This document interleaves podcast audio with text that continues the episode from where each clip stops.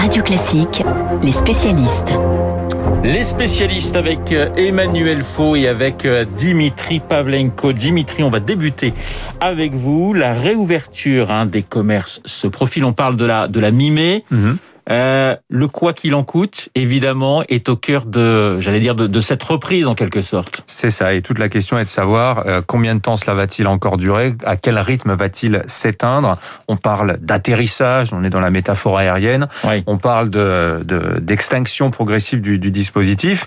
Ce qui est frappant de constater, de, constater Renault, c'est que d'un côté, vous avez des signaux très positifs qui viennent du secteur de l'industrie en général, hein, excepté évidemment euh, quelques segments. On pense notamment à l'aéronautique ou à l'automobile, qui est, elle, euh, frappée durement par ces histoires de pénurie euh, de semi-conducteurs. En revanche, globalement, sur l'industrie en général, ça va plutôt bien. Mais pour les commerces, l'équation est un petit peu différente. Alors effectivement, il y a cette date de la mi-mai qui circule activement en ce moment, mais ça ne va pas régler tous les problèmes, tous les problèmes de nos, de nos commerçants qui, depuis un an maintenant, même un peu plus, vivent en mode extrêmement dégradé. Alors qu'est-ce qu'on va faire?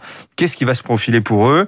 Alors vous savez qu'il y a d'abord tout le soutien qui est apporté par l'État, le fonds de solidarité euh, notamment.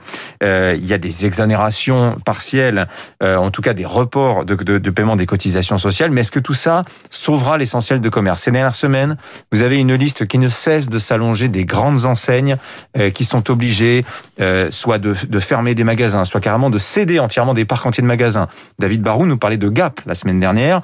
Gap qui va céder tous ses points de vente en France parce que justement ils sont arrivés à une situation où, parce qu'ils ont fait des mauvais choix de gamme mais aussi parce que la situation économique générale fait que bah, ça peut plus euh, durer comme ça. Alors les questions qui se posent aujourd'hui très concrètement. On va les passer les unes après les autres. Il y a d'abord la question des paiements des cotisations euh, sociales. C'est quand même une somme énorme aujourd'hui que les entreprises n'ont pas payé à l'État parce que l'URSSAF aussi ne les a pas demandé. On parle de 20 milliards d'euros. Est-ce que ces entreprises, les commerces pourront payer ça l'an prochain quand on considérera qu'il est temps d'en finir avec le quoi qu'il en coûte? Bah, C'est très incertain, euh, d'autant que vous savez, enfin vous savez peut-être pas, mais je vous le dis, le non-paiement des charges versées à l'État ou à l'URSSAF en général, c'est de l'ordre du tiers des procédures qui arrivent devant les tribunaux de commerce temps normal.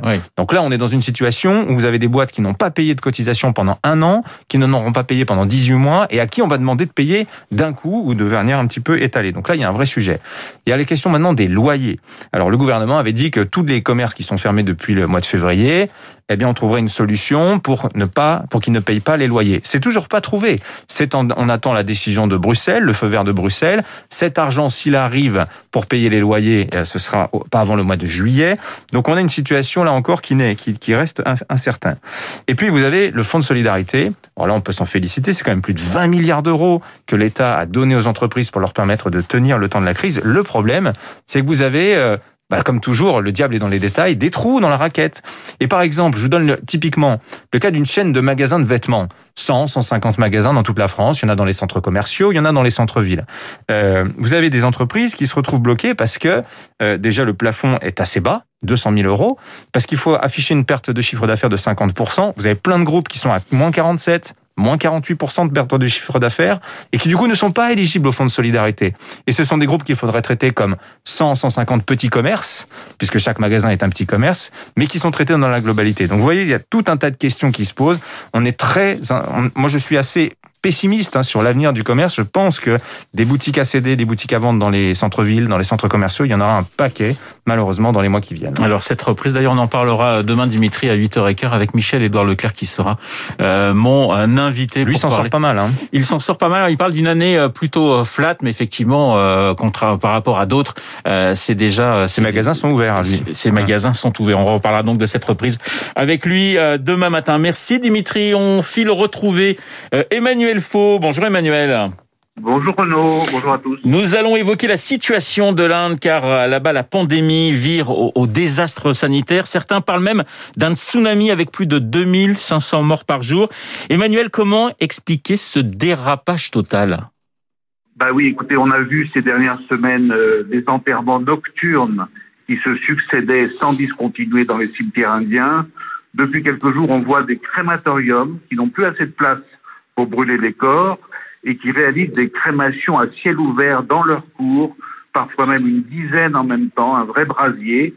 Alors je ne parle pas des hôpitaux qui refusent d'accueillir des malades jour et nuit, des hommes et beaucoup de femmes qui rendent leur dernier, souffle à l'entrée des services d'urgence. Les images des couloirs d'hôpitaux submergés de New Delhi racontent ce qui se joue en ce moment dans le deuxième pays le plus peuplé du monde. Et la saturation du système de santé se double en plus d'un déficit d'oxygène de plus en plus flagrant un peu partout dans le pays. Alors vous parliez Renaud du nombre de morts, pour être tout à fait précis, 2624 pour la journée de samedi, c'était 2767 hier, et en parallèle, ce même dimanche, près de 350 000 contaminations supplémentaires. C'est un triste record mondial, des chiffres qui reflètent une situation désormais hors de contrôle. Une partie d'explication se trouve peut-être dans le code B1617. C'est le nom scientifique du nouveau variant indien qui a muté plusieurs fois et qui serait en train de se répandre dans le pays et à l'extérieur. Les autorités indiennes tentent de relativiser l'importance de ce variant dans la mesure où sa prévalence et sa contagiosité ne sont pas encore très bien connues. En tout cas, le, gouvernement indien est sous les feux des critiques. Hein. Ah oui, c'est moins qu'on puisse dire. Hein. Le Premier ministre Narendra Modi est accusé de légèreté et d'imprévoyance. Rendez-vous compte qu'il y a quelques jours, il faisait encore campagne pour les régionales dans le nord de l'Inde devant des foules immenses, très compactes. Et c'était qu'en milieu de semaine dernière qu'il semble avoir pris la mesure de la situation en parlant d'une tempête qui frappe l'Inde, une tempête qui déclenche un début de solidarité internationale. Washington a annoncé l'envoi en Inde de matériel médical et de composants chimiques qui vont permettre la fabrication de vaccins anti-Covid sur place. L'Union européenne va prêter assistance à l'Inde en actionnant son système de protection civile européenne. La France annonce quant à elle l'envoi de respirateurs par avion dans le courant de la semaine. Elle emboîte le pas d'autres pays comme l'Allemagne et le Royaume-Uni. Chacun se dit finalement que face à l'évolution actuelle de la pandémie, protéger l'Inde, c'est aussi se protéger soi-même. Merci Emmanuel. Emmanuel Faudan, les spécialistes comme euh, tous les matins sur l'antenne de Radio Classique 7h46. Dans un instant, nous allons parler eh bien du loft euh, avec le journal imprévisible d'Augustin Lefebvre euh, car le loft fête un anniversaire aujourd'hui. On y revient dans un instant. On a parlé des Oscars dans le journal de 7h30. On en parlera également à 8h avec le triomphe de Florian Zeller. Figurez-vous qu'un autre Français avait triomphé il de nombreuses années.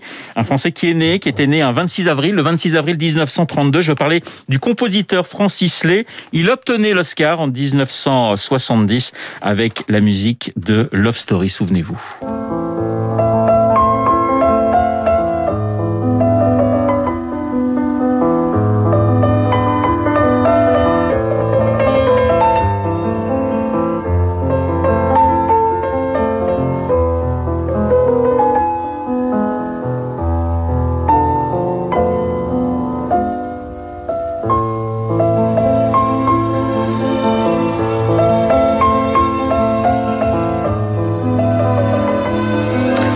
Francis Lay, né le 26 avril 1932, qui nous a coté en novembre 2018. Oscar hein, en 1970 avec euh, Love Story. On va changer totalement d'ambiance avec, euh, avec, vous allez le voir, le sujet d'Augustin Lefebvre.